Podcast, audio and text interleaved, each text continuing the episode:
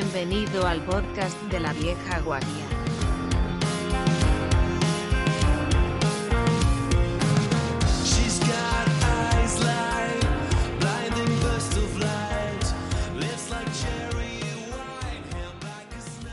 Muy buenas y bienvenidos a otro episodio, el noveno ya, de La Vieja Guardia, vuestro podcast tecnológico.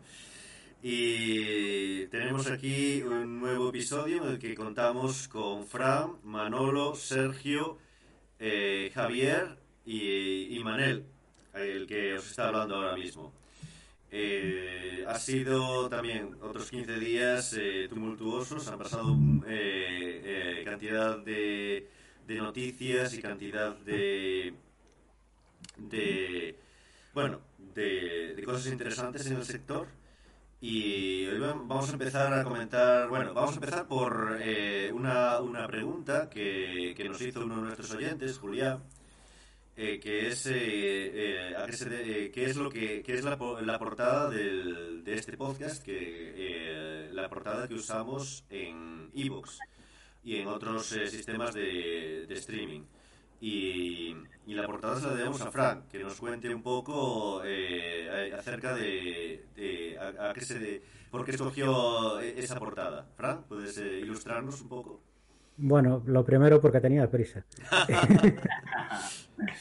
Eh, andábamos apurados para subir el podcast y tal, y bueno, pero aparte de eso, bueno, se me ocurrió porque ya, ya lo he utilizado más veces. eh, el símbolo este de los puntitos y los, y los cuadraditos mm, es un, un glider, que es uno de los elementos del juego de la vida eh, que, bueno, para quienes no conozcan, eh, bueno, eh, o sea, es el elemento de tal, del juego de la vida, que habrá ot- otro que sepa más y tal, pero bueno, el elemento este ha sido un poco en referencia, pues, eh, eh, por eh, Sí, Eric a- Raymond, Eric, eh, Eric Raymond, que es el, uno de los desarrolladores históricos de software libre, el que escribió el- el La Catedral y el Bazar, eh, ese gran ensayo, eh, pues lo, lo escogió como, como símbolo de la cultura hacker.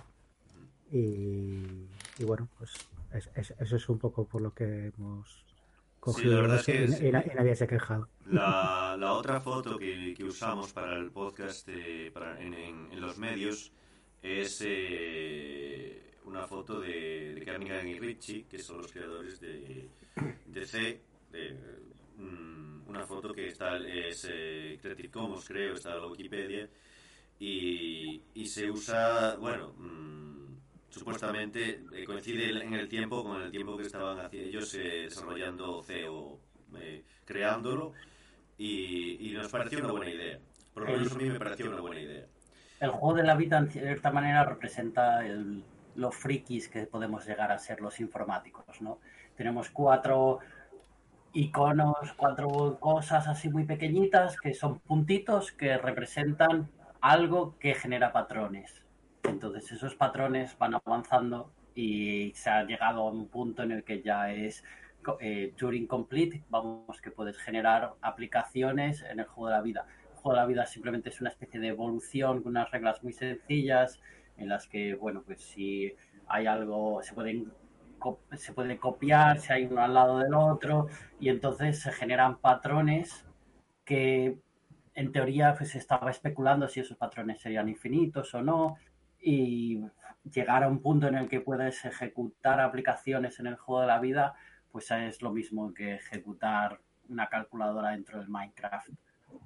La gente tiene mucho tiempo libre, yo lo puedo, yo lo de, suelo dedicar a trabajar, pero hay otra gente que, que, que se dedica a la demoscene o y hace cosas. Bueno, aquí hay varios de Demosthenes, por lo menos eh, Sergio, tú y, y Javier.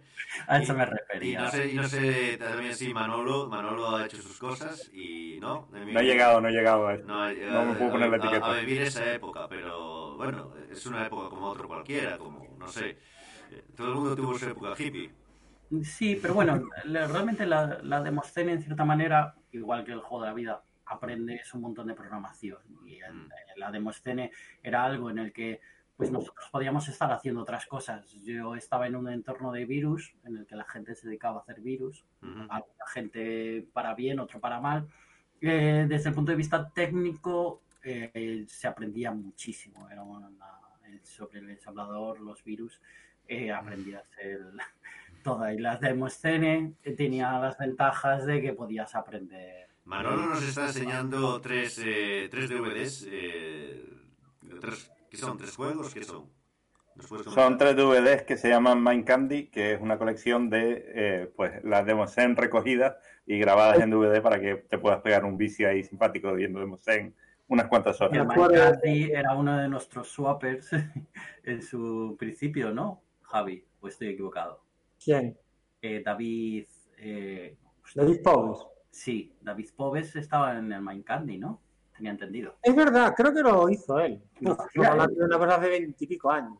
Claro, estamos hablando. Creo, creo que ahora que lo dices, sí. Creo que se fue a vivir a Londres y algo estuvo metido ahí, me suena. Ahora Sí, que sí. A mí me suena porque a mí yo creo que tuve una copia de él. de- Pero bueno, de, ah, de esto de hace 20 años. O sea, es como. Sí, sí, sí. Pues, eh, pues eh, bueno, la, la Demoscena hay cantidad de, de recursos para ver. De hecho, una de las eh, cosas curiosas es que se, ya no, no necesitas ejecutarlo, hay cantidad, puedes- hay cantidad de vídeos grabados que se pueden ver en YouTube y, y hay algunos portales que Fred Po- Poet es el más conocido, creo, pues, pero hay otros. No sé si tenéis algún recurso más. Eh, Poet.net es un recurso que, eh, que, digamos, es el más clásico para acceder a las demos. Tú puedes también bajar muchos el, el ejecutable, el binario, e incluso las, las fuentes, creo, alguna vez. O sea, ¿conocéis algún otro por el?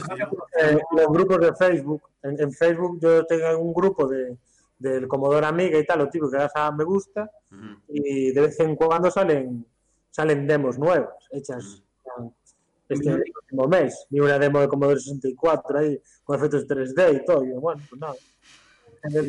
Contacto siempre es con Sh- Shader Toy, que es la web que, Iñi- que empezó Íñigo o en- pues colaboraba con nuestro grupo bastante en la época. Y, y bueno, era, es fantástico lo que hace, ¿no? Algún día tenemos que traer a Íñigo porque trabajo en Pixar, trabajo en sitios muy interesantes. Ay, ya veo que te- tenéis contactos, pues sí, sería un puntazo tener a, a Íñigo. Tenemos ahora una, una lista de gente que, que va a venir, por cierto. Eh, en cierto modo, la, la Demoscene, con los años, te das cuenta que, que en mogollón de sitios empiezas a rascar y este viene de la Demoscene. Y, y al final, o sea, de ahí salió, salió mucha gente. Vamos Empiezas a rascar y siempre hay por ahí uno. ¿Cuál es, ¿Cuál es la heurística para saber si alguien viene? Porque, bueno, Íñigo Quílez eh, eh, No sé. es una estrella, pero ¿cuál es la heurística para saber si alguien viene de la Demoscene? La manera que tiene de enfrentar la tecnología, yo creo. Tiene es, es única, yo creo. La manera de, de- de ver la, de ver la programación o de ver la. Sí, de, de conocer, de conocer eh, cómo funciona un ordenador. Mm, rascas y, y siempre hay un Demoscene por ahí. Ahí en, en- en- ciertos, en ciertos campos siempre aparece alguien. Sí, porque nos dedicábamos mucho a optimizar en la época. Entonces, cuando empiezas a hablar de algo y de repente entras en una optimización un poco rara, de repente todos somos demosceners en el grupo hablando. En plan, tú también, ah, sí, yo era de este grupo.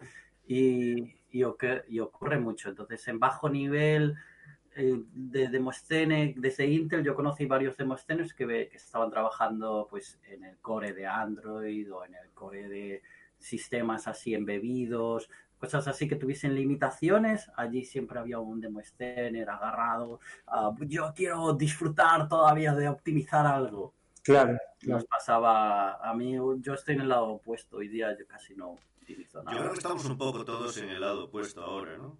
Eso es lo que me di cuenta. de No, no, yo, yo te digo que no. Eh, a ver, Yo- todavía yo no. busco la- Al final vuelve a caer, como dicen los, los ingleses, in the rabbit hole, eh, O sea- en la conejera. Yo, No, yo yo- llevo toda mi vida intentando caer en ese lado y todavía no caigo. O sea, yo no soy capaz, yo no soy capaz. O sea, de hecho, el otro día vi una charla de, de uno de los fundadores de ARM que contaba la historia cuando, era, cuando empezó a trabajar ahí, que era un chavalín y tal. Y me identifiqué muchísimo con una frase que dice, que no sé qué le preguntó, y dijo que, dijo, es que para mí una instrucción de Python son como miles de millones de instrucciones, es una barbaridad. Y yo me identifico igual, digo yo, pero qué burrada. O sea, O sea, cada vez que insertar en una, una lista en, en Python, digo yo, "Pff, Dios mío, todo lo que pasa ahí. Sufro, a, mí me Ya, ya, ya no digamos en Java. Es que es- Ya- es que ya, ya es... Claro, Yo he llegado a un punto en el que, ah, pues hoy mismo, hoy arranqué un servidor que tengo que tiene 64 gigas de RAM con 32 cores, entonces empecé a añadir máquinas virtuales que arrancaban máquinas, otras máquinas virtuales dentro y no, para mí era algo normal ya, o sea, tengo una máquina virtual con un Ubuntu 18 que arranca un Ubuntu 20 que arranca otra máquina virtual y un contenedor. Sí, Entonces, bueno, pero eso hoy en día es normal, ¿eh? Ya, No, no es muy lejos de... Pues yo, pues yo, mira, yo ayer, ayer en mi, en mi de ventana lo estaba mirando, el, el- un programita que, que cambia la imagen de, de fondo cada 30 segundos, un minuto. ¿Sabes? Ya me dirás que consume eso, ¿sabes? Un mechero. Pues me quedé así y, y pues, le, pues le cambié, le hice un nice. No aguanté. Le tuve que bajar la prioridad y, y le di output, porque dije, no esto no puede ser, esto está ahí, esto está gastando mucho. Vale. Yo tengo ese espíritu, yo lo tengo, yo no soy capaz, lo veo y... sí, es verdad que hay, hay máquinas y tal, pero... Y, y, V- y- y máquinas virtuales y dockers, pero yo lo sufro por dentro, a mí me duele. Yo voy a arrancar eso y, y le, le tengo que tunear, le tengo que meter mano. Bueno, tú ahí llegarías al punto en, en ciertos entornos eh, donde, donde acabarías convergiendo eh, porque el mundo cloud, mm, cuando no optimizas, eso es pasta, mucha pasta. Eh, Claro, claro. Entonces, y, y es algo, y es algo que la gente está intentando volver hacia atrás. Y dijo, "Hombre, sí, es que se nos ha ido un poco también de las manos el Pero tema estamos de... hablando en cierta manera de cosas un poco diferentes, porque normalmente Sí, sí, sí, evidentemente. código optimizabas pues rendimiento y aprovechar los recursos de la máquina. Eh, una cosa es optimizar un algoritmo para que, pues, no sé, lo típica pregunta de, de entrevista de Google de cuánto ¿es, es esto exponencial o no? Pues Claro. no. Pues, no, Yo, yo creo que también ese tipo de optimizaciones son un poco para, para ese tipo de empresas. Estamos hablando de cloud, Claro. de grandes portales, Google, porque después los que trabajamos en empresas un poco más pequeñas, un poco nada más, pero digamos de menos de 100 empleados, pues a lo mejor para nosotros no, no, no realmente no tenemos esa... Realmente lo que tenemos es otro tipo. Manolo está completamente en desacuerdo conmigo y nos va a explicar Como siempre. por qué... Porque, como- Sí, sí, sí, pero a ver, ¿Cómo? es lo que, me, lo, que, lo que nos interesa. Lo que le interesa a nuestros oyentes es la discrepancia y el... Explícanos por qué piensas que, que la empresa pequeña también debe, debe dedicarse a este, a este tipo de optimizaciones, Manolo. Pues un, un poco lo que estaba diciendo Frank, eh, al final la empresa pequeña va más justa de recursos. Un Google de la vida se puede decir, bueno, va, lanzo la aplicación que coge 100 servidores, me da igual. 100 servidores es como una amiga de pan para mí. Pero una empresa pequeña no es así, entonces eh, necesita optimizar recursos. No se puede permitir el lujo de que una aplicación, yo qué sé, de contabilidad, de repente le meta unos requerimientos de, pues lo que decía Sergio, 32 cores con 64 gigas. Eh, y en el día a día, si, si miramos la web, por ejemplo, yéndonos a algo menos, menos específico, eh, más del día a día, si miras la web, eh, estamos peleando ahora por milisegundos, porque las transferencias vayan súper rápido, súper finas, que el JavaScript lance a toda velocidad, y eso importa muchísimo más en empresas pequeñas que tienen web, a las que si llega alguien que está acostumbrado a ir a Google, que vaya toda, toda leche, cuando va a su web, si va lenta, cierra la web y se va a otra. Pues De no hecho, lo veo, ¿eh? te, de hecho, te penaliza muchísimo eh, los tiempos de respuesta eh, en los buscadores. O sea, Google te prioriza dentro de todas sus cosas de algoritmos y tal. eh, Google te prioriza si tienes mejores tiempos de respuesta en tu web, eh, sí o no, si cargas tal, si cacheas estáticos, si eso, eso tiene un arte ahí detrás y un montón de optimizaciones que evidentemente no son las utilizaciones de Javi. Quizá tendrías que bajar a muchísimo más nivel, pero O sea, si, si os cuento, si os cuento mi, se- mi servidor web, las optimizaciones que le mete podéis flipar, ¿eh? O sea, o sea, tiene de todo ahí metido, tiene de todo, sea, ya todo, todo, todo ahí. Y ¿qué más se podrá hacer? O sea, estuve plantándome seriamente en poner una versión de Engines con el TFT en User Space, o sea, lo estoy planteando seriamente, para bajar ahí los mil- un contexto en el kernel. ¿no? Pues mira, va todo en User Space. O sea, Ah, pues tú, con BPF serás feliz. yo no soy feliz con cosas. A mí soy feliz con eso. Pero bueno, a veces, no a veces no tiene sentido, claro. Yo lo reconozco, que a veces no tiene sentido. Pero, pero no sé, es el espíritu, el espíritu de por lo menos eh, de, de- de no dejar las cosas que queden, porque lo que- estoy muy de acuerdo con lo, del, con lo del cloud. O sea, o sea, tienes una aplicación que te da exactamente igual, nos puede contar Manolo mis experiencias eh, eh, parseando todo Amazon. Diciendo, "Hala, venga, nos vamos a meter ahí. No sé si a Amazon le gusta, le gusta saber esas cosas, pero bueno. Bueno, eh, me llegó el primero yo. Eh, y nada, eh, lanzar máquinas a lo loco, pero claro, bastante bien utilizadas. Y aún así se puede utilizar más. Pero es que si, es que un proceso, claro, depende de lo que vayas a escalar. Si vas a hacer un momento que vas a ejecutar algo, pues no tiene sentido, claro. Pero es que las cosas van sumando. O sea, eh, va, sumando una cosa con otra y yo estoy con Manol. Una empresa pequeña no se puede permitir. eh, o sea, depende. Hay veces que por tiempo uno vas a perder ahí eh, un mes en optimizar una cosa que puedes arreglar comprando un ordenador y ya está. Yo lo reconozco. Pero a la hora de desarrollo, a la hora de programación, sí, sí que tiene, sí que tiene, sí que me parece importante perder un rato optimizando los, los índices de Postgres, usar unos, usar otros, eh, eh, compilando el Python si se puede hacer, optimizando, optimizando el tamaño de los contenedores, por ejemplo. Manolo, Manolo creo que quiere decir algo al respecto. De, de hecho, Javi, acabas de dar con el punto clave de esta historia. Quiero decir, eh, cuando hablaste de Postgres, eh, las bases de datos, optimizar las bases de datos, no lo hace, mm, lo hace muy poca gente. Por norma general, te encuentras consultas completamente locas que eh, sí, con 100 registros funcionan, con 1000 también, pero cuando escala, de repente deja de funcionar todo y rompe a lo bestia. Claro. Eh, entonces, optimizar ahí también es importante y, y la gente se olvida de esto. ¿eh? Y cuando se olvida de esto, el problema es que cuando ya aparece el problema, no es tan fácil de resolver, ¿sabes? A veces, Eh, es, es dema- a veces es demasiado tarde y empiezas a enquistarse eso como legacy y sí, puedes meter capas de caché, puedes meter hierro, pero eso sigue creciendo, sigue avanzando y es horrible. Bueno, lo, Eso, lo- lo que acabas de comentar, Que eh, más que menos lo ha visto. yo no lo tengo tan claro, la verdad. Ya sé que estoy en minoría aquí y, y la verdad es que yo lo veo mm, un poco al revés. De hecho, la famosa frase de, creo que era de Dijkstra, de, de que la, la, pre- la optimización prematura es la raíz de todo mal, o algo así. Y, Sobre prematura Pero- no, pero tampoco dejarte ir, quiero decir.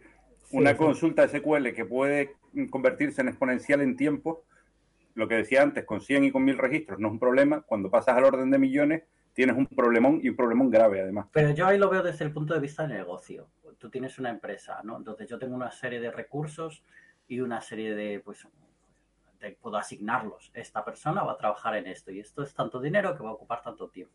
Entonces yo el problema que tengo ahora mismo es que no tengo ninguna intención de optimizar porque ese recurso no está generando dinero optimizando. Entonces mi empresa necesita ese dinero.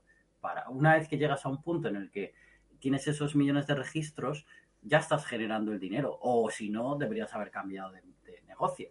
Entonces, yo lo veo que optimizar, luego ya contratamos los minions que optimicen, contratas una consultoría, te traes a Accenture y vas por ese camino, ¿no? Eso, No, de ahí, o sea, es verdad, pero incluso desde el punto de vista de negocio. eh, la deuda tecnológica es muy difícil de pagar a veces. Y a veces perder, perder, poner cuatro decisiones eh, bien hechas te ahorran eh, Es- dinero eso- y desarrollo. O sea, ¿cuántos, ¿cuántos proyectos salieron que arrancan, pues funcionan y luego quedan empantanados en, en ala, venga, que hay que cambiar, hay que migrar y hay que no sé qué y hay que... Eh, hay, un balance, está claro que, está claro que depende, ¿sabes? De lo que haga.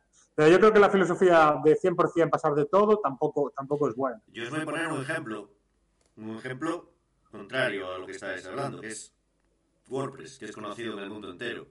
Es decir, WordPress es ineficiente hasta cierto punto. Eh, es eh, cantidad de código legacy, eh, cantidad de código eh, que es inseguro, o era. A lo mejor ahora ya no es ni tan legacy ni es tan inseguro, pero desde luego es, es ineficiente. Y es un super éxito a nivel, no sé si a nivel negocio, porque hay negocios o sea, hay, es un software súper usado, pero que realmente la empresa es una empresa que va bien, pero no es, no es Facebook, no es Google. Claro, pero Eh, el código en sí mismo de WordPress eh, lo utilizas para lo que lo utilizas. No lo utilizas para un portal que recibe 6.000 peticiones al segundo. Claro, pues esa es la diferencia entre, entre eh, la gran diferencia de escala. Es decir, eh, la may- yo creo que portales que hay que, que reciban 6.000 peticiones por segundo, no hay tantos. Es decir, puede ser, puede ser que los haya. Manolo está en contra, en contra de, lo, de lo que yo pienso. ¿Tú crees que son más abundantes de lo que son, de lo que, de lo que parecen a simple vista? Eso, No en contra, pero no creo que sean tampoco, Manel, eh, porque ten en cuenta que, que aparte de tus peticiones legales, de, de negocio y demás, vas a tener a todos los robots que programa Javi y te parsean la web, eh, vas a tener a todos los robots que programa Javi y te matan vivo, ¿vale? Eh, Google, Facebook, elige... ¿Perdona, Javi? Te voy a contar cada una que, bueno, como tenga muchas páginas, ya vete, vete metiendo en el servidor.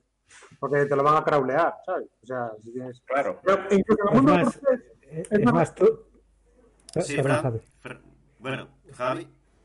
A ver, en el mundo WordPress es verdad que WordPress eh, no, no es tanta ñapa, eh, fue, tan- fue ñapa, no es tanta ñapa. Desde luego que no, pero es decir, eh, ha competido y ha, y ha vencido a soluciones mucho más óptimas en. Python y en otros lenguajes. Ahora es usable, porque hay más cosas, digamos, desde el punto de vista de, de, de- de optimización, no es la cosa más utilizada del mundo, es cierto. Es cierto, es más eh, flexible, es una plataforma, es cierto. Pero, por ejemplo, pasa mucho en el mundo WordPress de gente que dice, ah, venga, un WordPress, empiezan a meter plugins, ah, mira, un plugin que hace no sé qué, un plugin que hace no sé cuánto. Eh, hay muchos diseñadores de estos HTML que te hacen todo súper bonito.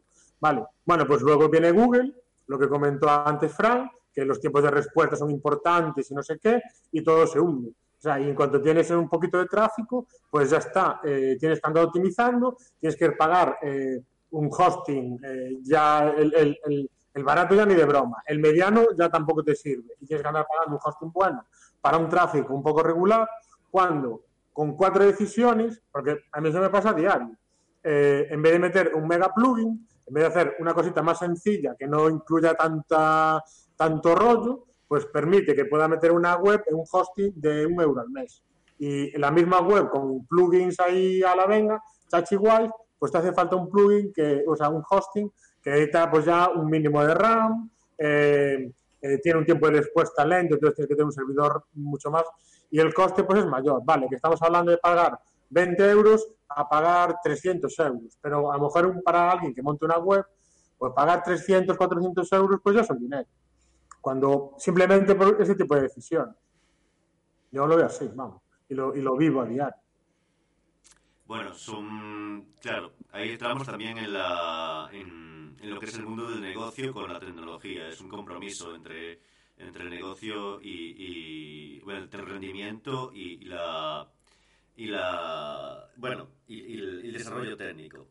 Y hablando de tecnología, eh, que es de lo que hablamos aquí, no hablamos de otra cosa, pues, eh, Fran, eh, creo que tenemos unas, unas noticias del mundo Linux que nos quieres, eh, que nos quieres comentar y que tal vez sean interesantes. Noticias, noticias breves, yo con lo mío y tal. Eh, aquí, es- esto es- para mí me parece un, un avance. Ya sabemos todos que hacemos el cachondeo del año de Linux en el escritorio y tal. Pero bueno, este año me 15 pare- años, creo, es el, el año de Linux en el escritorio. Más. Efectivamente.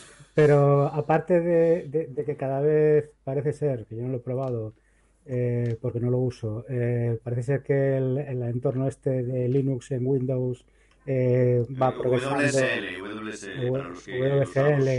Efectivamente.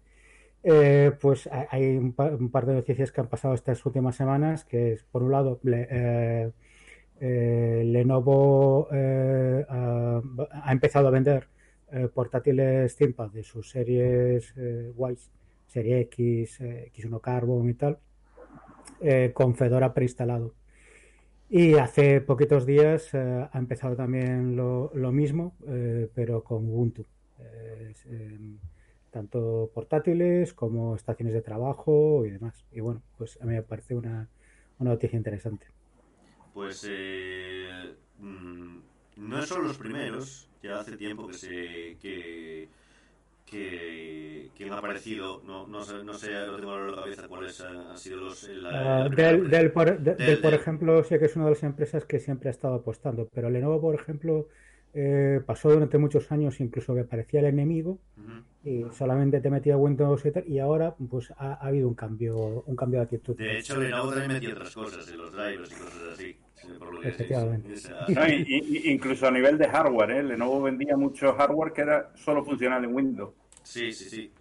Directamente no, no se preocupa, porque claro, hay que invertir. Para que funcione el Linux hay que invertir. Y si te le puedes ahorrar ese tipo, ese nicho, y si te ahorras a lo mejor. Otra vez el, tema de los costes la, y la, el negocio y la tecnología. Lo que sea posible, no necesariamente eh, es deseable a nivel de negocio.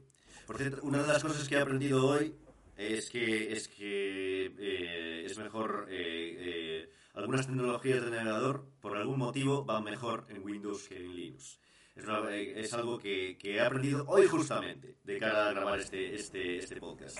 Y sin embargo, tenemos que decir como noticia que eh, Microsoft eh, está desarrollando eh, Microsoft Edge, su navegador estrella, para Linux y que en breve estará disponible para Linux. Eh, me Eh, Con lo cual, pues sí. eh, ya ves que va- vas, vas al revés, Manel, vas al revés. Yo no... Bueno, el, Sí, Manolo. eh, el truco esta vez es que es que Edge viene a ser prácticamente un fork de Chrome ahora. O sea, el, el nuevo Edge es un fork de Chrome. Eh, Otro, o- otro, otro fork más, que ya tenemos unos cuantos. Sí. Entonces creo que, que les va a resultar muy fácil, vamos, tienen la base ya portada a todas las plataformas.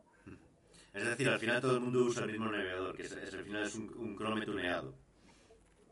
Sí, sí, sí, ahora mismo estamos con Chrome y con Firefox, lo que queda de Firefox, que no sé cuánto va a durar, vamos. Es una muy buena pregunta y de hecho eh, podríamos tener alguna visita en el futuro que nos, que nos hablase un poco de, de cómo funcionaba Mozilla. Eh, sería interesante tenerla. Eh, tener a alguien que nos explicase por dónde va Mozilla. Aunque bueno, no se sabe, porque hemos visto cosas muy curiosas. eh, Han cambiado muchas cosas y han cambiado eh, el, futuro eh, va y viene. ¿Quién se iba a imaginar que, Microsoft iba a apostar tanto por Linux hace, unos años? Eh, bueno, tenemos un tema hoy que consideramos interesante, que es hablar de, de Temux. Es decir, Tem- Temux Terminal Multiplexer es una herramienta Linux, es así. Bueno, supongo que eh, creo que va en, en, WSL. eh, y, mm, y se usa para básicamente eh, mantener sesiones de, de- terminales. Y aquí un usuario que es un ferviente usuario y, de, de esa tecnología es Javier, Javier Loureiro. Así que nos va a explicar un poco Pero bien, no, lo uso, lo uso y lo configuré. Tampoco nada del otro mundo. Bueno, me, o sea, me parece una herramienta fundamental que uso cuando siempre hago un SSH, pues una máquina, un Temux. ujú, Un Temux le cae, vamos. Y eh, esto vino por el tema de que eh, Fran y yo, no sé si alguien más aquí, usamos eh, un entorno de ventanas tileable, que es básicamente un entorno de ventanas que en vez de tener ventanitas que tú mueves por ahí, pues eh, digamos que, se que vives en, en una especie de, de- de rejilla, ¿no? ujú. Puedes tener la, la ventana o la partes por la mitad o la partes a, a cuartos, etcétera. Eh, y eso para cuando usas mucho el teclado es muy útil, tiene muchas ventajas, es eh, muy práctico. Y yo uso eso, pero nunca uso, digamos, o sea, siempre uso todo en pantalla completa, nunca uso en, en ventanitas. Y, hablábamos de que, claro, que hay que ver muchas pantallas de, logs y de estadísticas, etcétera. Entonces, yo uso eh, Temux pantalla completa, porque Temux te permite coger el terminal y partirlo en trozos, ¿no? Y tener como diferentes, eh, como diferentes pantallas. Y además te permite tener como sesiones incluso, o sea, puedo tener una ventana con diferentes eh, eh, partida en trozos y luego cambiar a otra ventana con otros trozos distintos. Por ejemplo, en uno estoy programando, en otro estoy mirando logs de otra máquina. Eh, eso me parece, ya solo por sí ya me parece bastante útil. Una pregunta. Tú- Es control B para ejecutar un comando, ¿no? Sí. Eh, Al contrario ¿qué eh, ¿Qué manos control tenéis? Porque control B está justo en el medio del teclado y cada vez que Ah, Lo que pasa es que yo cambié muchas teclas. Yo, por ejemplo, tengo en mayúsculas cursor para cambiar, ¿sabes? Y alt, eh, para cambiar. Hay, hay gente que lo cambia a controlar, que es, eh, creo que era controlar, que es, Screen eh, se usa controlar. Screen. Lo que pasa es que Screen... Claro. Sí. ¿Sabes qué pasa? Que si usas controlar, pierdes la macro de- del shell estándar de irte al principio de la línea o irte... efectivamente. Entonces, por eso yo lo he dejado en control B. Mi truco está en que piso el control con la mano izquierda y la B con la mano derecha. Yo no tengo problema porque como en tiempos utilizaba Emacs para programar, pues entonces. No, no, yo mi truco es usar el pulgar. O sea, para... O sea, digo, yo en Temux apenas uso control B, o sea, lo uso poco. Porque la- lo que uso de Temux ya lo tengo en otras teclas. mm, Vale, yo tengo pues eso, yo tengo que mayúsculas eh, para moverme por las ventanas y ya me sirve. Y, y lo que uso sí muchas veces, que lo hago con control B, pero no pasa nada, es control B escape, eh, que te permite eh, entrar en el modo edición, con lo cual todos los terminales se vuelven una especie de editor y puedo copiar y pegar, que es mi manera de copiar y pegar. mm. Eh, copias y luego pegas. Mm, Es, es- es muy interesante esto que dice Javier, eh, porque eh, eso, ya sabemos todos que en el mundo de hoy la mayoría de la gente utiliza el, el ratón para demasiadas cosas, pero si estás trabajando mucho, muy seguido, eh, tecleando tal, y tienes que estar continuamente cambiando el chip de y ahora levanto la mano, eh, muevo el ratón, lo cambio, pierdo el foco, me vuelvo otra vez al teclado, vuelvo a... Es, eh, al final es un es un desgaste. Entonces, todas estas herramientas eh, de, pues eso, como Temux, como Screen, eh, pues eso, mm, eh, es muy, son muy útiles para, para mantener la ergonomía incluso Sí. a la hora de, de- de trabajar. Eh, Javier usa eh, i3, yo también, en, en Linux, ahora mismo no. ¿Pero usáis algún otro sistema de tiling en Windows o incluso en Linux? ¿Alguna, ¿Alguien usa a- a- algún, algún otro sistema de tiling? ¿No? Yo también soy de i3. Aquí eh, i3, i3 parece ser que hizo escuela. Porque los Yo luego, yo luego me pasé a la versión Wayland, que comentaba aquí, que es el Wayne, que es el i3, pero que no es el X-Window, Ujú, eh, con, el, el- con el sistema Wayland. ¿Por qué me cambié? Pues básicamente porque quiero ver los vídeos de YouTube bien. Y, y Wayland, pues ve los vídeos perfectos. Eh, pero a, a cambio, pues todavía no está bien, bien desarrollado y a veces tienes problemas. Y el fichero de configuración de Sway y de i3, pues más o menos es el mismo. Pero sí, Ah, básicamente ese es un punto muy interesante, sí. Sí, es como la, es la misma filosofía. O sea, casi, casi es, es simplemente cambiar, de, digamos, de la tecnología de, de driver gráfico, por decirlo de una manera. Sí, porque tú tienes bastante experiencia con Wayland. Bueno, Manolo, ¿quiere decir algo?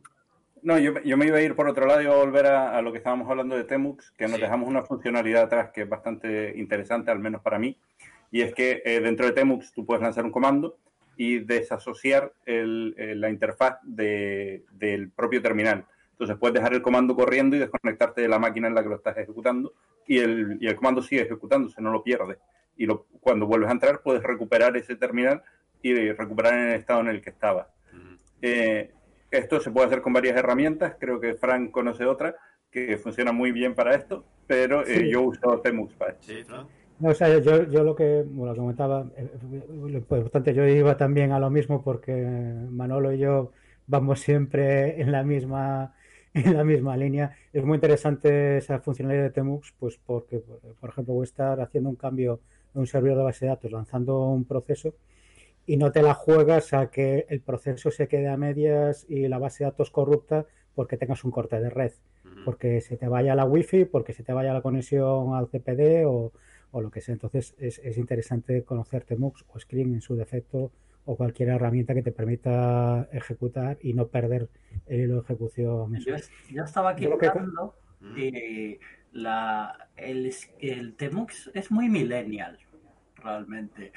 Porque Estoy mirando la fecha en la que salió, la, la primera release fue en el 2007. Pero usted sabe por qué usamos eh, Temux, porque Screen, que es la herramienta que estaba para eso antes, se ha dejado de desarro- de desarrollar. Pero, a ver, estoy mi- tengo la web abierta de GNU Screen. Sí. Se- la release inicial fue en 1987. Bueno, ayer, llevo sí. 11 años. 33 años tiene. Pues está mucho, ya está terminada. Ya, ya no hace falta ponerle más. 33 años de desarrollo. ¿Qué vas a ponerle? No, bueno, es que no son 33 años de desarrollo porque se dejó, se dejó de, o sea, supongo que el programador se retiraría a hacer sus cosas. O No, no, no, no. Mira, la última release estable fue en febrero del 2020, hace siete meses. Entonces, se- o se ha retomado, o se ha retomado que es posible, o hay alguien que lo, realmente hace una release, pero es un re- eh, repacking de lo que de lo que había antes. El tema es que no sé, eso a lo mejor lo sabe mejor eh, Franco Manolo, si lo que lo que lo que instalan las distribuciones por defecto es Screen o ya instalan Temux. Eh, Depende de la distribución. La que yo uso, que es Debian, si instalas una Debian para servidores básicas, Mm. ni, ni Screen ni Temux. Te lo instalas tú si quieres. Mí me parecería raro que lo instalaran también, ¿eh? No, El no, El Temux es una aplicación, o sea, es muy, no, no, no debería estar en un servidor, o sea, no, lo veo yo. Yo la experiencia que tengo es que no, no, es que eh, eh, para- eh, Screen viene con ciertas distribuciones, por ejemplo, no sé si viene con Fedora, Fran. Eh, sí, sí, con, eh, en Fedora tienes Screen y tienes Temux. Los dos. Y creo que con los Ubuntu dos. también. Es que, es Con, que lo he utilizado para... también. Es que lo he utilizado también, lo comentábamos antes al comenzar, al preparar el programa, eh, pues para hacer conexión al terminal al- al- por, eh, por serie, por, por serial para ciertos cacharros eh, embebidos y tal. Pero bueno, una cosa que quiero comentar, eh, antes de que se me, se me vaya el hilo, eh, que decía Man- eh, Manolo sobre herramientas y tal, eh, yo como comentaba antes una que es eh, para combinar el uso de, de Temux y es, y es eh, Reptir, escrito como suena, pero con una Y en, lu- en lugar de una I. Eh, sí. Es una herramienta eh, que lo que te permite es, eh, pues, el escenario que estaba comentando antes de entro a un servidor de base de datos, me pongo a lanzar comandos que llevan su tiempo y tal, y de repente pues se me ha olvidado ejecutar, se me ha olvidado ejecutar el Temux y, y corro el riesgo de perder esa ejecución o tengo que cortar la conexión por lo que sea y, y- y estoy con la sesión interactiva por SSH. Eh, Reptir lo que te permite es eh, quito esa ejecución de, de la sesión SSH y la mando a un Temux que he ejecutado ya eh, en otro lado. Y ya entonces luego haces un, liberas el Temux y tal y sales tranquilamente. Ajá, eso es, eh, lo que acabas de comentar es realmente muy muy interesante para la gente que hace que se tiene que meter en servidores para, para ver lo que, que es, bueno, ah, eh, somos todos al final, al fin y al cabo. En algún momento nos tenemos que meter en, en- en producción y mirar eh, o en, en algún servidor qué, está, qué es lo que está pasando ahí y por qué, porque tenemos una excepción que no, que no funciona. Aquí hay, hay varios temas aquí que, que para comentar. Eh, Manolo, Sí, de hecho, estaba mirando lo que, lo que estaban comentando de si eh, Screen tenía versión nueva o no tenía versión nueva. Eh, Sergio, ¿qué, ¿qué podían arreglar? Pues mira, en la última, en el último parche han arreglado un bucle infinito en, en una CPU de un core que te dejaba la CPU al 100% por haberle puesto un timeout con 0 segundos. Bueno, pero ¿quién tiene un core hoy día? Es que, es que sois... Joder, un montón. No, pues, pues, eh, mis máquinas virtuales. Eh, eh, Javi, eh, eh, ¿quieres decir algo más al respecto? Porque- No, simplemente que he visto el icono de, de levantar la mano y he pulsado y, y a ver qué pasaba. es que sí, somos la vieja guardia, pero somos muy nuevos en esto de- del podcasteo. Ok. Es decir, bueno, a mí hay dos temas aquí que, eh, que, que me fascinan. Uno es que, claro, eh, también estaba, tenía mi workflow, era. eh, ahora es menos porque con Visual Studio Code, pero, pero de vez en cuando también lo hago. Y tres, con, con Temux y con eh, Beam. Entonces, claro, el juego de Game Bindings era, era, era increíble. Porque eh, todo iba con teclado y todo va con... eh, pero al final, mm, pues eh, es bastante fluido cuando te acostumbras realmente, porque no, no hay conflictos, no hay realmente grandes conflictos entre los key bindings. Eh, lo que sí es Temux tal vez sea más interesante para servidores y para eso que para tenerlo local. Aunque yo de vez en cuando lo uso local para no tener que abrir diferentes eh, terminales y así lo puedo abrir todo en el mismo. O sea, es bastante cómodo para eso. Este programa es, es- bueno, también es, es útil, porque al final siempre tienes que estar haciendo cosas.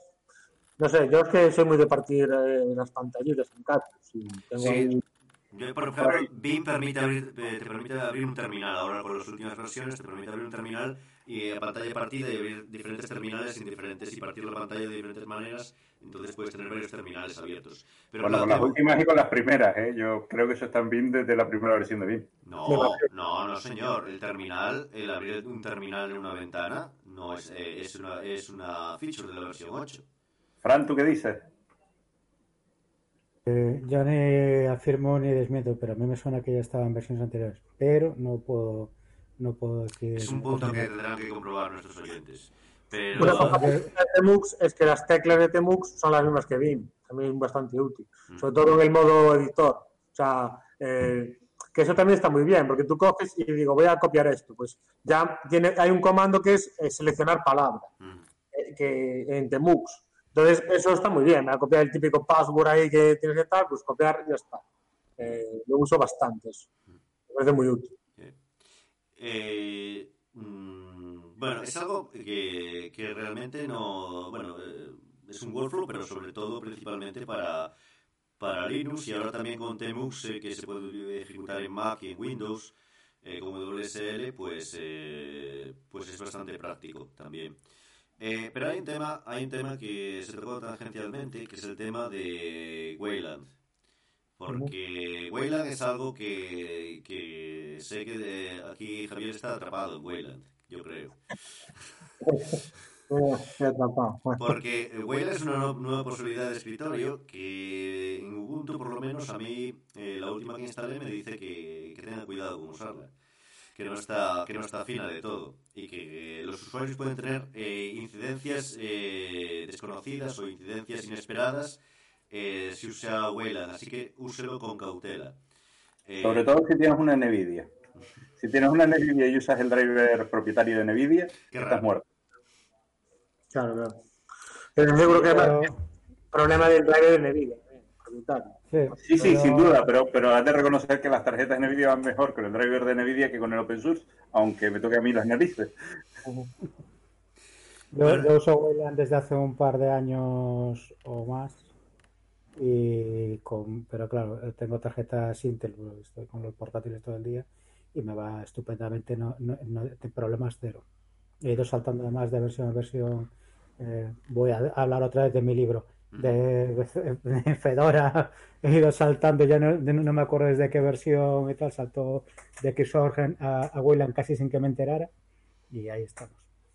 Eh, pues eh, mm, el tema de Wayland eh, mm, surge, ahí lo, lo- lo creo que lo puede explicar eh, mejor, eh, mejor Javier, eh, que surge porque la, le- la necesidad de, de tener algo mejor que las X Windows. Claro, claro. O sea, sí, La, historia, la historia de- del Wayland es que las Windows, claro, es un tema de los años 80, de cuando los servidores eran en remoto, y entonces tiene este gran problema que está diseñado para funcionar en red, que en aquel momento era una grandísima ventaja, pero que ya no tiene sentido hoy en día, ¿no? Porque, o sea, hoy en día, de hecho, que estamos ahora que Amazon saca videojuegos online, que te conectas eh, por streaming, pues no tiene sentido, ya, no es un problema eso. Entonces, el problema de que tenga que ser todo por red obliga a un diseño en, la interfaz gráfico de Linux que crea múltiples problemas, muchísimos problemas. Eh, eh, entonces empezaron a surgir, digamos, los compositores, que es que, mira, eh, pintamos todo en, una, en, una- en un render y luego mostramos el render, ¿no? Es un poco lo que empezaron a hacer eh, la mayoría de servidores de Xwing. Y, y eso es un poco una ñapa. Entonces alguien dijo, mira, saca- que, que muchos son del propio, de los propios desarrolladores del sistema X-Window. Dijeron, mira, esto es una ñapa, la única solución... Pero claro, todo, todo, todo lo que hay de escritorio está construido sobre esa arquitectura de las X-Window de los años 80. Entonces, pues alguien dijo, pues mira, hay que empezar de nuevo. O sea, es que no, no podemos aguantar esto. Y hicieron una arquitectura que es, digamos, cómo funciona el Mac, cómo funciona Windows, que es que eh, la tarjeta gráfica es la que pinta todo y ya está, ¿no? Eh, pero eso obliga a reescribir un poco eh, casi todo, ¿no? Entonces, eh, hicieron el protocolo Wayland en sí, es muy simple, eh, lo que pasa es que delega, trae, trae como consecuencia que delega eh, mucho más en la tarjeta, eh, mucho más complicado que antes. porque la tarjeta ahora digamos que hace el render de verdad de, de- de lo que tiene que hacer. Por eso tiene tantos problemas con los drivers. Eh, pero el protocolo en sí es bastante simple, ¿no? Eh, es mucho más sencillo. Es que las X-Window hicieron tantas versiones, ya hicieron, hay la librería de las X-Window, luego hay otra librería que es la que se usa hoy en día mayormente, y tiene un montón de ñapas, extensiones ahí, es un, es un mare magnum de cosas. Entonces el, Wayland, como empezaron de cero, es más simple. El problema que tienes es que tienes que volver a hacer todo, todo lo que está hecho, que esté diseñado para las X-Window, pues claro, en teoría no funciona. Lo que han hecho es un servidor de X-Window que funciona sobre Wayland y un poco vas, eh, te vas adaptando. ¿Qué pasa? Que hay muchas cosas que ya son nativas de Wayland. Eh, eh, yo, por ejemplo, el terminal que uso ya es nativo de Wayland, ya no usa X-Window. Eh, creo que Chrome y Firefox también ya son nativos en Wayland.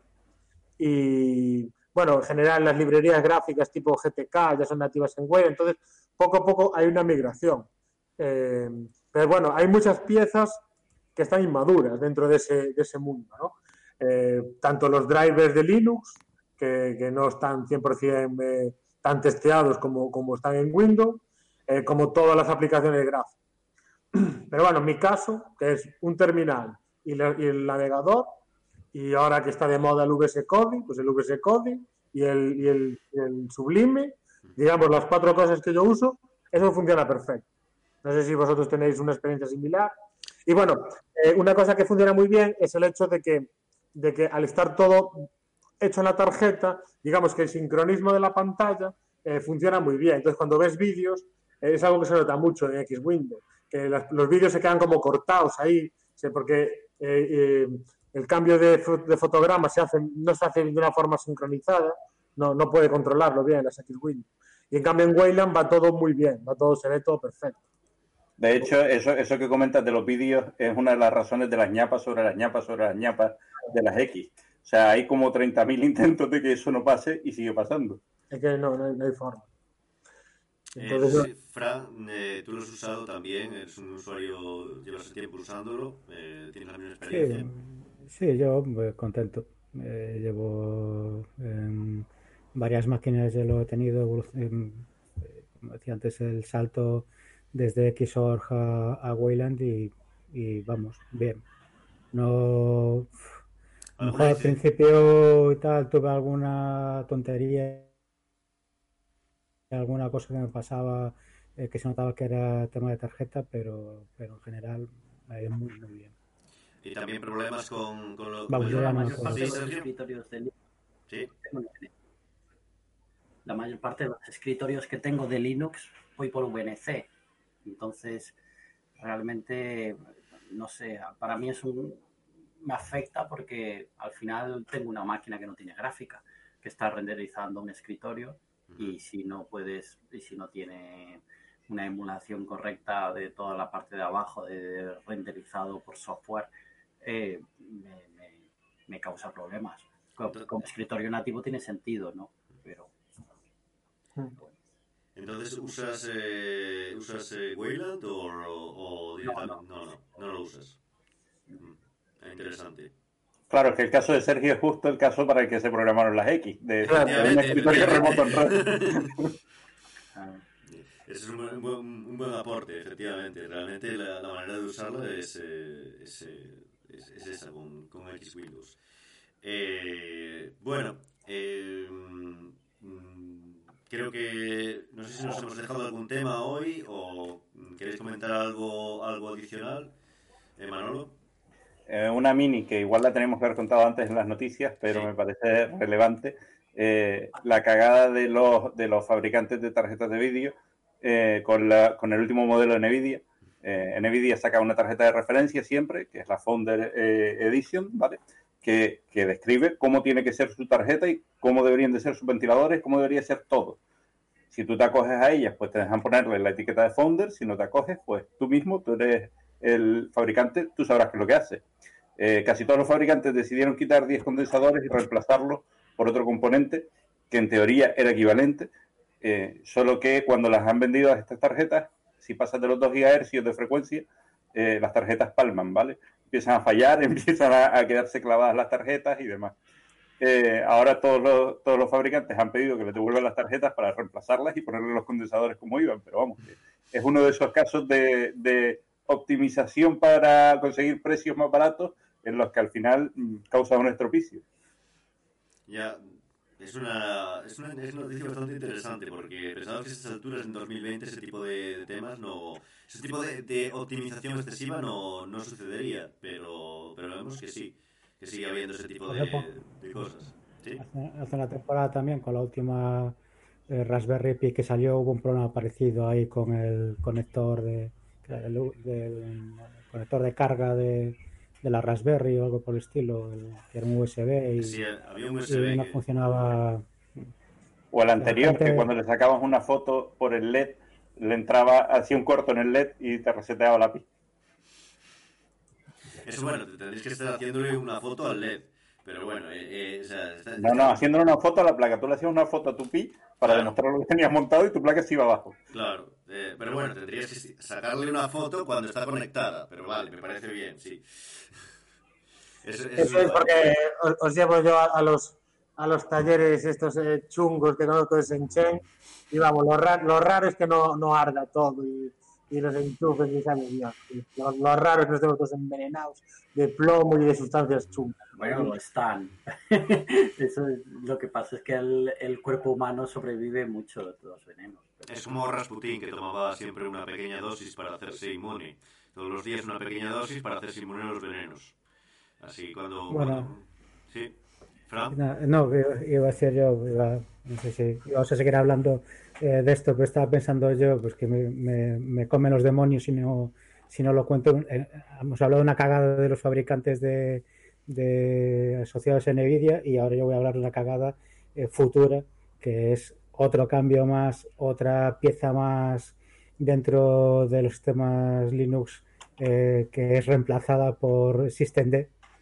Eh, hay una bronca monumental ahora mismo en las listas de desarrollo de Fedora porque quieren meter en Fedora 33 eh, una pieza que, que de systemd que se dedica a resolver DNS. Y ya han comentado pues que hay problemas con DNSSEC, que hay problemas eh, con VPN y tal, y aún así, pues bueno, eh, ahí hay una cierta presión para, para meter otra pieza más y, y que los demás sigamos tener, tener que manteniendo, tengamos que seguir manteniéndonos en, usando cosas como DNS Mask. Yo, yo sigo sin entender por qué este movimiento asistente, no lo entendía desde el principio, sigo sin entenderlo ahora.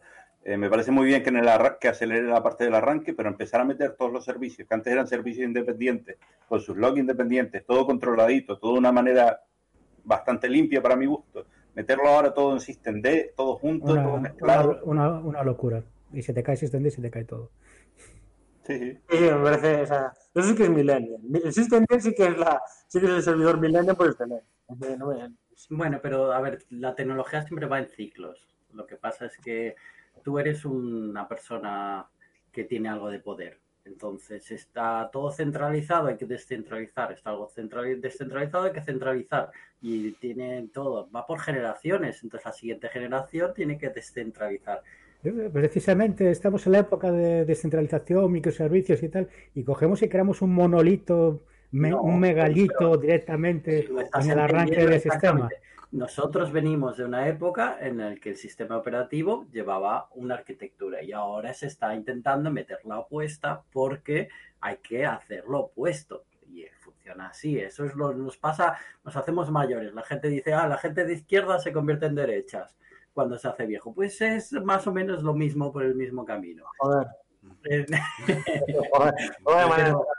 eh, yo creo que hay mucho tema ahí eh, filosófico al respecto, porque, por ejemplo, el tema de la descentralización yo no lo veo como una moda, yo lo veo como una necesidad eh, hoy en día, por, por múltiples, pero también una necesidad para las grandes empresas. Por ejemplo, eh, cuando se le cae un nodo a, Amazon y deja sin Netflix a mitad de América, lo cual podría provocar una revolución. Eh, por ejemplo, es decir, existen una serie de, motivos por las que el tema de la descentralización está de moda, pero principalmente es ese single point of failure, evitar los single point of failure, los, eh, los, los eh, puntos únicos de fallo, Eh, y, y- y además hay otro, otro motivo añadido que, por ejemplo, es la, es la- la privacidad.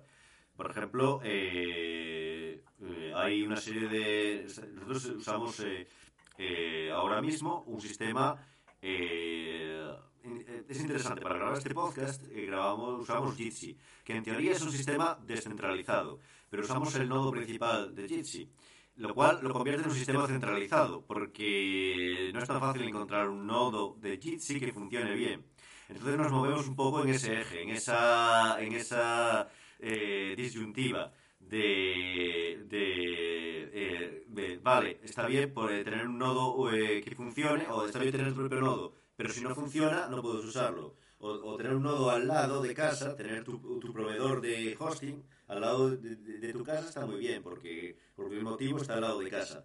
Pero si realmente no te da todas las funcionalidades que te da eh, un proveedor de cloud o un proveedor más grande que está en, en, eh, en Rusia o Estados Unidos o, o donde sea, pues eh, pierdes funcionalidades y realmente pierdes esa, eh, ese plus de que te tener el, pro- el proveedor en, casa. Em, bueno, aquí hay otro tema que, que, que quería comentar brevemente es el tema de moverse entre de moverse de mm, eh, no de sector, pero dentro del sector a, a otras tecnologías y, y a otras posiciones. Y mm, tenemos aquí diferentes grados de gente que se mueve de un lado para otro. Eh, y gente que está un poco en el medio, digamos que, que hace un poco de todo. Eh, por ejemplo, eh, yo creo que Manolo, eh, eh, Manolo, eh, Fran, son un poco más, se, se- han movido un poco menos, creo. No, no creas, no creas, ¿eh? Justo, ver, justo lo que cuéntanos, cuéntanos. justo lo que comentaban los primeros episodios de, de esto, vivir en, en una isla tiene sus más y sus menos, y uno de sus más, para mí sus más, para cualquier otro posiblemente sus menos, es que tienes que tocar de todo y que estás en todas las líneas. Eh, yo estoy en la línea de programación, como estoy en la línea de sistemas, como estoy en la línea de IoT o cualquier otra cosa, vamos. Va, eh, Fran, eh, ¿tú has, has, eh, has cambiado algo? ¿Has cambiado eh, de, de sitio, de, de algún sitio a otro sitio? ¿O, o has Bueno, seguido? yo he, te- Sí. yo he tenido unos cambios así como muy curiosos porque, bueno, yo eh, empecé eh, haciendo mezcladillos porque era el friki de, de la universidad, de mi, de mi escuela, que es la Escuela de Caminos de, De Coruña. Coruña. Entonces, como era, era el, el bicho ese raro que sabía de Linux y tal, pues ahí fui haciendo cosas de programación y de, y de también de cositas de sistemas. Al final, eh, bueno, pues la, la vida me ha ido empujando más hacia la parte de sistemas. En un momento determinado eh, cambié de trabajo y alguien le puso la etiqueta de DevOps Sí, es una de etiqueta repente, de, de- de repente me empezaron a llegar eh, cientos de ofertas de LinkedIn como eh, ta- eh, a cosas así un poco absurda y tal, solamente por un cambio de etiqueta para hacer más o menos lo que venía haciendo. Bueno, con otra filosofía quizás, pero al final ha sido un poco de administración de sistemas. ¿Echas de menos eh, no dedicarte más a otra programación o otra, otro tipo de, de cosas? Sí, siempre estoy intentando tirar un poco porque la parte de programar cosas en backend y tal mm, me resulta muy apetecible siempre, pero nunca tengo tiempo de ponerme en serio. Eh, interesante, backend, no, no frontend. O eh, servicios de backend o no aplicaciones. Eh, Sergio, yo creo que tú te has movido un poco más ya. Yo venía. Yo quería vivir de la Demoscene en la época. Entonces, Wow. que hacer Eso así que... gráficos, Aquí Javier está, está haciendo gesticulando. ¿vale? Entonces, eh, nuestro grupo organizaba parties. Eh, organizábamos la, la rotada, organizábamos la suerte de Galicia Net. Entonces me metí en la Campus Party a organizar, la profesionalizamos. Y allí acabé pues con una empresa que dedicaba, que hacíamos aplicaciones pues en las .com, hacíamos webs. Entonces venía de programar gráfico, acabé haciendo, pues teníamos una empresa que queríamos hacer videojuegos y queríamos hacer un montón de cosas. Entonces esa empresa quebró, eh, fue un desastre, a mí me destruyó la vida y acabé pues programando gráficos. Estuve- Recording has stopped. Recording had stopped. Sí, no, es un detalle sin importancia porque el recording continúa en, en mi OBS. Pero hemos pasado de una hora, de, de más de una hora y media de, de, Ah. de grabación en Jitsi. Y O- nada, o- sí. Sí, y, y bueno, entonces a partir de ahí fui rebotando de empresa en empresa, de, en cierta manera. eh, hice eh, pues ensamblador para hacer unos microcontroladores con unas cámaras que se movían, un sistema de, de estudio de televisión en C++, luego pasé a, a- me vine a Inglaterra a vivir y Ujú. a partir de ahí pues todo fue un poco muy aleatorio en cierta manera. Estuve en un gran buscador que hacíamos buscador de vídeo y en cierta manera toda mi vida he llevado siempre algo de gráficos en alguna parte. Pero de vivir de la demoscene no ha funcionado. muy curioso. Yo, bueno, aquí en, en Berlín, o por lo menos en Berlín, yo digo Berlín porque he llegado aquí, pero existe, he encontrado a gente que, digamos, que tenían un poco, tenían bastante claro el tema de, de la carrera, por dónde querían ir, y de hecho lo que hacen es, eh, es, eh, se ponen una, un puesto en una, en una gran empresa como objetivo, ¿no? Se crea su objetivo. Y entonces, eh, por ejemplo, los casos que he visto recientemente ha sido el de alguien que, directamente eh, era programador eh, de frontend, y, pero directamente había visto que había ciertas posibilidades eh, y, y apuntado a una, a una posición de SRE.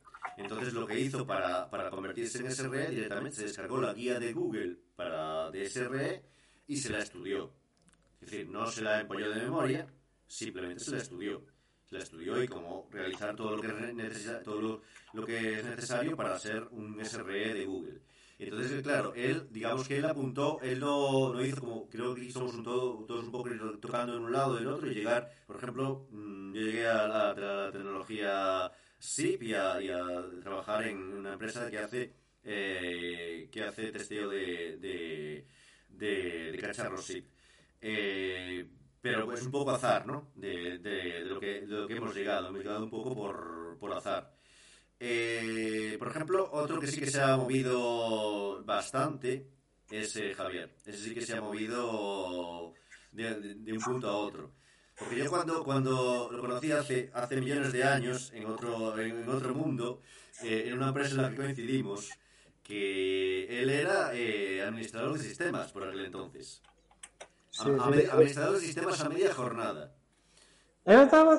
¿En serio? Sí, estabas a media jornada y era la, la otra mitad estabas haciendo, haciendo el, el, el- un ray tracer, el prestige tracer. Ah, sí, sí, puede ser. me paso ahí todo el día, probablemente, yo creo que era. Y no me acuerdo ya, fue hace también tropecientos años. ¿eh? Sí, Pues sí, sí, yo pasé por todo, la verdad que sí. pero sí. Programador de render, administrador de sistemas, Mm, fotógrafo, Fotógrafo. electrónica. Ujú. Tú tuviste un ISP, ¿verdad? Pequeñito. Uh, es verdad, es verdad, es verdad, es verdad, es verdad. No. Es verdad. De hecho, de hecho todavía, o sea, aún hace poco que, que- que cerré todos los clientes de eso. Y monté un rollo de electrónica, hice páginas web, en su- también hace tropecientos años. Eh, marketing. y ahora me dedico al marketing digital.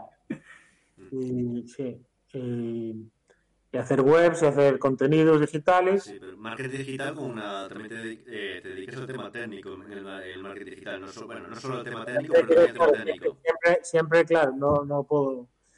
Pero ahora, ahora mismo, ahora mismo, proces- lo que dedico, o sea, la programación es más un hobby, desde luego. Ahora más bien es gestión pura de, de personas. Lo que dedico ahora, el, el 90% del tiempo es a gestión de personas. Pero de vez en cuando, pues claro, abro un editor y, y hago cosas. Mm. Y eso, eso siempre está ahí. Cambiaste la programación de cacharros por la programación de personas. Bueno, sí, gestión de proyectos. La diferencia es que no puedes, no puedes abrir una persona, no puedes abrir un Bing y... y- No, pero bueno, es algo que me gusta mucho. También tengo que decir que algo que me gusta muchísimo. ¿eh? Eh, disfruto con eso, la verdad. O sea, Pero sí, también dar, eh, también, una época también que estuve con la bolsa cañón, estuve varios años también ahí. sí. Eh, De ingrato recuerdo para muchos eh, de nuestros, no todos, pero para algunos de nuestros, eh, de nuestros oyentes. Puede haber gente que no tal, pero hubo una época que estuve bastante a cañón con la bolsa. O sea, pues me planteo seriamente dedicarme a eso profesionalmente. Ujú. Pero sí, de todo. Me gusta, soy curioso, me gusta probar cosas. Eh, yo creo que lo importante de cambiar de un campo a otro es tener, eh, tener esas ganas de aprender y profundizar. Eh, no quedarte en lo superficial. Ujú. Eh, eh, mis cambios han sido un poco eh, que me ha llevado un poco la- la- las circunstancias me han llevado por ahí o sea son cambios muy muy muy locos pero tienen cierta lógica si los pones en cadena Eh, y yo creo que es eso lo importante es aprender eh, y de una cosa siempre aprendes otra otra nueva y te da una visión distinta siempre enriquece muchísimo yo creo que, que el, el hecho de que, de que programes y administres sistemas, pues me da una visión en el marketing más técnica que veo que me da muchísimas ventajas con respecto a gente que viene desde el puro marketing y no tiene conocimientos técnicos. Eso me- eh, lo noto muchísimo, por ejemplo. En la electrónica, el venir del mundo de render y de venir de la producción de películas, pues me daba una visión de organización que no, que no tenía la gente electrónica. La gente electrónica en ese aspecto es mañapas. Eh, Sí, es- yo creo que todo complementa y Me, me parece muy importante eso. Eh, pues sí, hay, hay como un intercambio de experiencias entre cuando, cuando se mezclan campos. De hecho, hay, hay mucha gente que, que también los, los desarrolladores que, que lo que aconsejan a la gente que, empieza o incluso a alguien, eh, a un estudiante que aún no sabe lo que quiere hacer, a qué dedicarse, tiene interés por la informática, en vez de estudiar informática, estudiar informática en su tiempo libre y dedicarse a otro campo y aplicar lo que conoce en informática a su campo. Esa es una manera de, de bueno, mm, de disfrutar más o de, de, de tener otra, otra visión de lo que, de lo que hacer. Vosotros, eh, ¿qué opináis ahí para, para ir cerrando este, este, este, este capítulo, este episodio? Yo había leído que la gente que se hace rica en informática no son los informáticos, son los que saben de otra cosa y luego aplican informática a esa cosa. Entonces tú eres un médico, haces software para hospitales Sí. y por eso el software tiene ese aspecto, pero es porque lo ha gestionado un médico. Bueno, aquí te- tengo que sacar el ejemplo de Bill Gates, que si Bill Gates sí que era programador. Eh, Pero en la época, es- estamos hablando de por épocas muy diferentes. Sí, de los años 70, claro. Estamos hablando de Estamos épocas diferentes. hablando de, de las épocas en las que es que me está pasando mucho que estoy leyendo libros en los que te, apare- te aparece la historia de un super ejecutivo que, y habla de Netscape y Mosaic y dices, claro, eso a mí no me enseña nada. Yo todas esas historias que estás contando no van a ocurrir hoy, hoy día. Tú no vas a crear nada, algo así, porque no, no, no, no se puede empezar de la nada para poder Es, es decir, eh, eh, Brandon Age que creó JavaScript en 15 días porque fue el tiempo que le dieron para realizar un, eh, el lenguaje de script para, para sacarlo a la versión de Netscape, que por lo que creo recordar. Claro, eh, Dios creó el mundo en 7 días, por decir algo, eh, Brendan Age creó algo mucho más complicado, se tuvo que tomar su tiempo. Eh, y lo en dos, Yo- yo- en dos semanas, pero eso, eso, eso yo creo que no- eso son cosas que, que creo que ya no pueden suceder. Es muy difícil que suceda algo así. Eh, Javier. O sea, mm, yo tengo otra visión de esto. O sea, yo creo que un joven que empieza lo que sea, eh, yo creo que lo más importante es que tiene que visualizar la vida que quiere. O sea, y, y que sea concreto. O sea, ¿qué es lo que quiere? ¿Quiere vivir en una casa grande? ¿Quiere vivir en un piso? ¿Quiere vivir en el pueblo? ¿Quieres eh, vivir con niños y con, y con familia? ¿Quieres vivir por el mundo adelante? ¿Te gustaría estar en una empresa grande? ¿Te gustaría estar en una empresa pequeña? ¿Te ves como programador? ¿Te ves como ingeniero? ¿Te ves como manager? ¿Qué es lo que quieres hacer en tu vida? Creo que cuanto mejor lo definas y mejor Sí, más claro eso, eso también sí, pero eso también, ahí voy a discrepar, porque tú a lo mejor lo sabes mejor porque ya tienes una experiencia personal, ya has pasado por diferentes empresas, ya sabes lo que es eso. Pero una persona joven no es tan fácil realmente que se haga una idea de la vida que tienen otras personas. Por ejemplo, eh, eh, eh, me ha pasado recientemente que, bueno, he estado en una empresa que, que era bastante fancy, por así decirlo. pero realmente no había, no había eh, eh, realmente el trabajar allí no me ha, no me ha resultado una, una experiencia, me ha resultado una experiencia interesante, pero no una experiencia súper, eh, eh, digamos, enriquecedora o que, me aportase algo realmente especial. Realmente la experiencia que tuve fue bastante, no mediocre, eh, fue buena, pero no fue realmente algo que, que- que me desbordase. Y yo creo que a lo mejor una persona joven que no conozca y que lo vea simplemente por lo que es fuera de la empresa, no se va, eh, no, no- no se va a dar cuenta de eso. Pero Manolo, Manolo, creo que tenías algo que decir. Sí, de hecho, dos cosas eh, respecto a lo de combinar carreras una con otra. Eh, en España se ha puesto muy de moda y ahora están los dobles títulos por ahí de moda. Entonces, tienes informática con económicas y cosas así. Eh, respecto a lo que dice Javi, hombre, cuando tú eres muy joven todavía no tienes claro nada.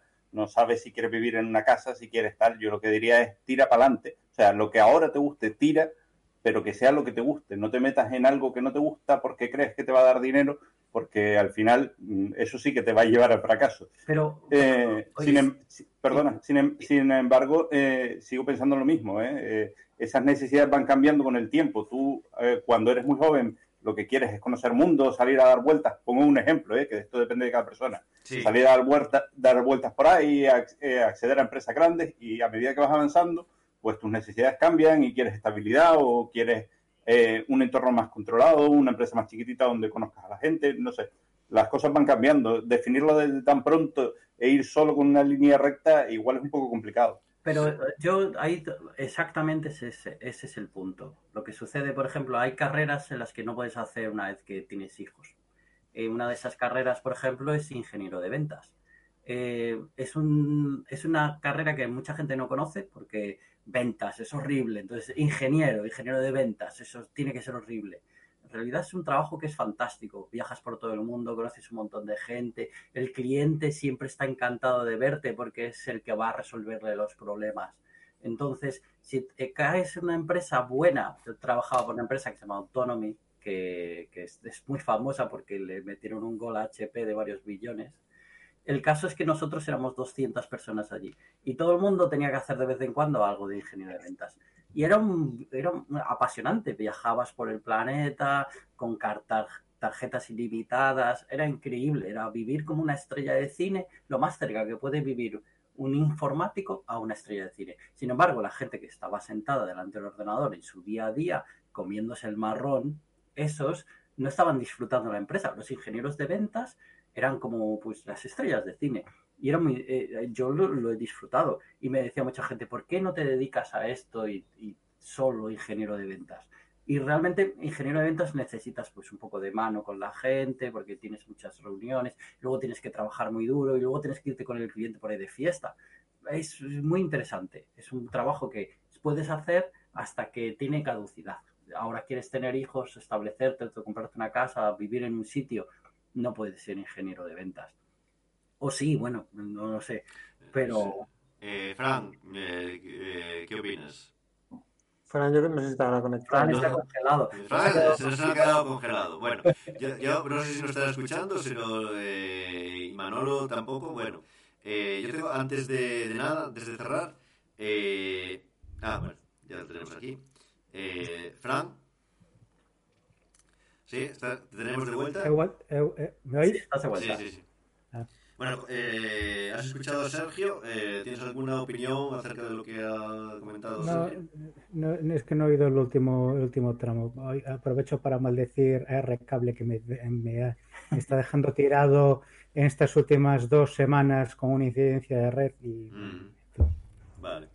Eh, bueno, eh, Sergio comentaba un tema un poco de lo que era ser ingeniero de ventas, que era un, un trabajo muy, muy apetecible y que tenía, eh, que era un poco desconocido, ¿no? Eh, Bueno, que- ventajas, esos inconvenientes, pues, porque puedes acabar en un agujero en Rumanía durante seis meses en, el- en el invierno. Bueno, conozco peores- bastantes peores sitios que Rumanía, por lo que me han comentado alguno- alguna gente con experiencia eh, en el aspecto. No, en un agujero en Rumanía, no Sí, estoy sí. hablando de Rumanía, estoy hablando sí, sí. de un agujero dentro de Rumanía. También, también, eso es cierto, eso es cierto. Buena puntualización. Eh, Yo pues- conozco, con- conozco gente que, que se ha metido, bueno, que ha sido técnica eh, toda la vida, o todavía no, pero es un ingeniero muy técnico toda la vida, y ha pasado a la parte de ingeniero de ventas y eso que tiene pues otra componente, quizás un poco más social. Yo creo que a lo mejor no todo el mundo está listo para, para eso. Claro, requiere, requiere social skills que los desarrolladores no son conocidos por tenerlas. O sea, habilidades sociales que los desarrolladores realmente no somos, no, normalmente no es nuestro punto fuerte, digamos. Efect- efectivamente. Por decirlo de una cada- manera suave. Yo no, no es, no es un trabajo que yo creo que a mí me estresaría bastante porque además las condiciones suelen ser, eh, seguro, están ahí siempre a comisión y no sé qué y tal. Eh, yo prefiero más centrarme en mis problemas técnicos y se acabó. No, yo creo que estamos uno- hablando de diferentes conceptos, porque tú Ah, piensas que el vale. consultor, como Como ingeniero me he de perdido parte de... eh, Claro, yo trabajaba en una empresa que el ingeniero de ventas es el que hace la implantación o hace la demo o Sí. hace... Entonces, esa persona, pues Google, Google tiene un ingeniero de ventas, no lo llaman así, Mm. Pero va a tu sitio y te hace la demostración. Sí, Es- el concepto que, del que estaba hablando también. ¿eh? O sea, Ah. no, es, no es un ventas puro, eh, no, no es decir, no es un comercial, pero sí es alguien que, que tiene esa componente de, de estrés de, eh, bo- o sea, monto mi, mi demo para que quien lo vea compre. Y, y- y- y parte de mi sueldo va en eso, ¿no? Y claro, ahí tiene la palabra demo y por eso me gustaba a mí. Si haces tu demo. Sí. No, eh, son temas muy interesantes porque hay mucha gente que nos escuchará, o de todos los que tenemos, y. eh, bueno, eh, hay mucha gente que nos, que nos escuchará, acaba de venir Manolo, por eso me acabo de distraer un poco. eh, y, y no sabrá no sabrá el tema ese de, eh, exactamente en qué consiste los ingenieros de ventas o de qué consiste ese mundo de, la- de las ventas. De hecho, sí, algún, algún departamento por ahí se llama pre-sales. Eh, hay dos temas aquí, ya para acabar, lo último de lo último, lo del final, que es, eh, bueno, está la gente que no sabe eh, o que no sabe lo que quiere o que sabe lo que quiere, eh, pero no se atreve, lo que sea. Pero hay dos tipos de personas un poco extremas, que son, eh, en contraste con lo que dice Manolo, mm, de, de la persona de dedicarse a esto o dedicarse a lo que, a lo que uno quiere, está el que cree que, que vale, pero mm, realmente no vale X motivos. O sea, un tipo de persona que cree que a lo mejor que quiere dedicarse a desarrollador por algún motivo, eh, y, pero realmente eh, no, no está capacitado, incluso aunque, aunque logre finalizar sus estudios. Y hay otro que es el que realmente no sabe, no le gusta nada, y entonces, como la informática está de moda, no, no hay nada que le llame, pero como la informática está de moda, se mete en eso. Eh, mm, bueno, son dos perfiles. No sé si queréis eh, comentar algo eh, al respecto, algún comentario rápido o... Yo creo, yo creo que son los perfiles extremos y hay muchos grises por el medio. Sí, Hay gente que se ha metido bueno, para una profesión como otra cualquiera porque más o menos lo puede gustar y puede ser más o menos bueno. A lo mejor es más o menos bueno para unos niveles y a lo mejor no es suficientemente bueno para trabajar a cierto nivel. Eso en el mundo está, está muy repartido. Yo creo que siempre me ha Sí, o, o incluso lo contrario en esos perfiles intermedios, de, de que entra alguien que a priori no le gusta, que entra porque es lo que le cayó y de repente eh, es un crack y despunta y le empieza a funcionar todo genial. sí, eso puede suceder. Eso también, o sea, existen muchas posibilidades. A mí siempre me ha gustado tener becarios y el caso es que sí que eh, te- eh, alguien que tenía muchísimo, muchísimo potencial resulta que no, no sabe programar, no tiene la mente para programar y horas y horas intentando enseñarle a programar y descubres que, que no, que esa persona no puede programar. Eh, Y, y, y ¿qué, qué haces? Está al final de su carrera, de sus estudios, ¿dónde va? Al final, pues bueno, eh, al final acaban de managers, pero... Hombre, no, no todo es programación en la carrera, la realidad es que hay muchos perfiles, es un poco lo que hablábamos antes. Eh, igual ese, ese becario eh, como programador es malo o no sirve, eh, pero a lo mejor es un preventas cojonudo, ¿eh? Mm. Sí, sí, ha tenido que cambiar de carrera profesional porque se ha dado cuenta que el programador no, no, no, o sea, no era ni un, ni un décimo del- de los otros internos, de los otros becarios. O sea, los eh, lo estaba pasando francamente mal y cada vez que quería que yo le ayudase, en realidad no quería que le ayudase, sino que escribiese el código por él. Eso no Bueno, depende. ¿eh? Yo, yo he visto gente en esa situación, en esa situación que comentas, de decir, pues mira, mm, creo que no sirves para esto, y, y teniendo la paciencia suficiente y explicándole las bases que a lo mejor alguien no lo ha explicado lo suficientemente bien o para que él las comprenda, eh, llega un momento en el que despega, ¿sabes? Es, es todo cuestión de ver por qué está en ese punto, de si realmente le gusta y no nadie ha sabido hacerle llegar al punto que le interese o, o por qué se ha quedado ahí. Sí, yo creo que, que es cierto. Lo, lo que más hay es gente con, eh, en, el, eh, en la escala de grises, ¿no? Nadie es like, ah, yo he nacido para esto y es lo único que quiero hacer en toda mi vida, ni es like, eh, como alguien completamente inútil que no puede hacer eh, nada. Aunque bueno, hay sorpresas, siempre hay sorpresas en este, en este aspecto. Y con esto terminamos el, el- nuestro podcast de hoy. Eh, muchas gracias a, a- a todos, aquí a Manolo, Javier, Sergio y Fran. Eh, y bueno, no quería despedir sin hay una- un tema que quería mm, mm, que salió hace unos capítulos, hace unos capítulos que es que eh, Fran recomendó una cuenta de Twitter y yo quería hacerlo de manera regular, así que os recomiendo Control Shift I, que es una humorista tecnológica que de, de- vez en cuando eh, nos alegra el día, por lo menos a mí me alegra bastante. Eh, Kate Maddox y tiene bastante humor. Ahora está un poco eh, tema turbio con las elecciones, pero pero suele hacer bastantes eh, bastantes chistes buenos en, en, en Twitter. Y no es habitual tener humor humor tecnológico. Y nada, eh, podéis encontrarnos, eh, si habéis llegado hasta aquí, seguramente nos habéis encontrado, pero podéis encontrarnos en, en la viejaguardia.vg y a partir de ahí tenéis todos los enlaces para streaming y lo que queráis. Eh, y nada, muchas gracias a todos y hasta la próxima. Hasta la próxima. Adiós. Chao. Hasta luego. Adiós. Chao.